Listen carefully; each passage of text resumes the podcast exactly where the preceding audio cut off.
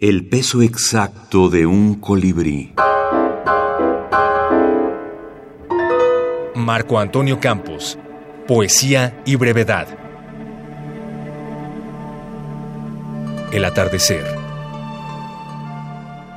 Mira ese mar que parece ahora la niebla roja del sol a la caída de la tarde.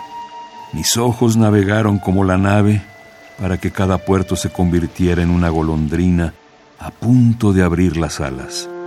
Al ver ahora el mar, me nace un cansancio y una melancolía sin fondo y sé que ya no podría partir de nuevo.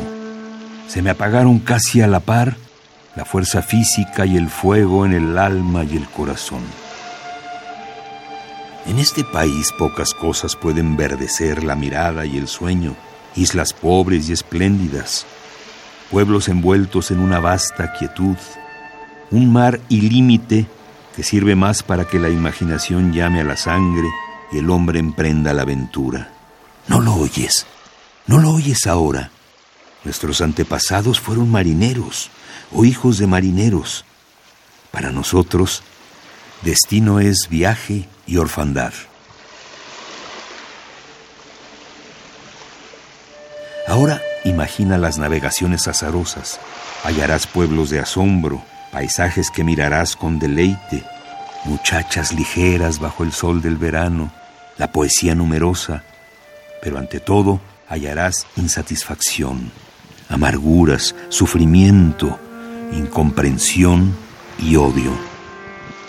Y cuando sientas que viste todo, que gozaste y sufriste, cuando te veas como yo, vencido y sin fuerzas, ¿acaso podrás decir como tu padre, en un atardecer, bebiendo una copa de mal vino en una taberna sucia, viví.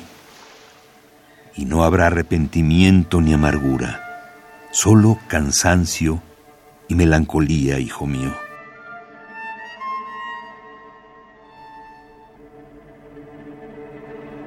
El hijo, con la mirada triste, lo veía largamente.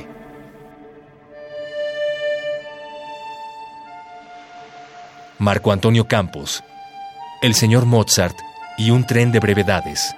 Ficticia editorial, 2018.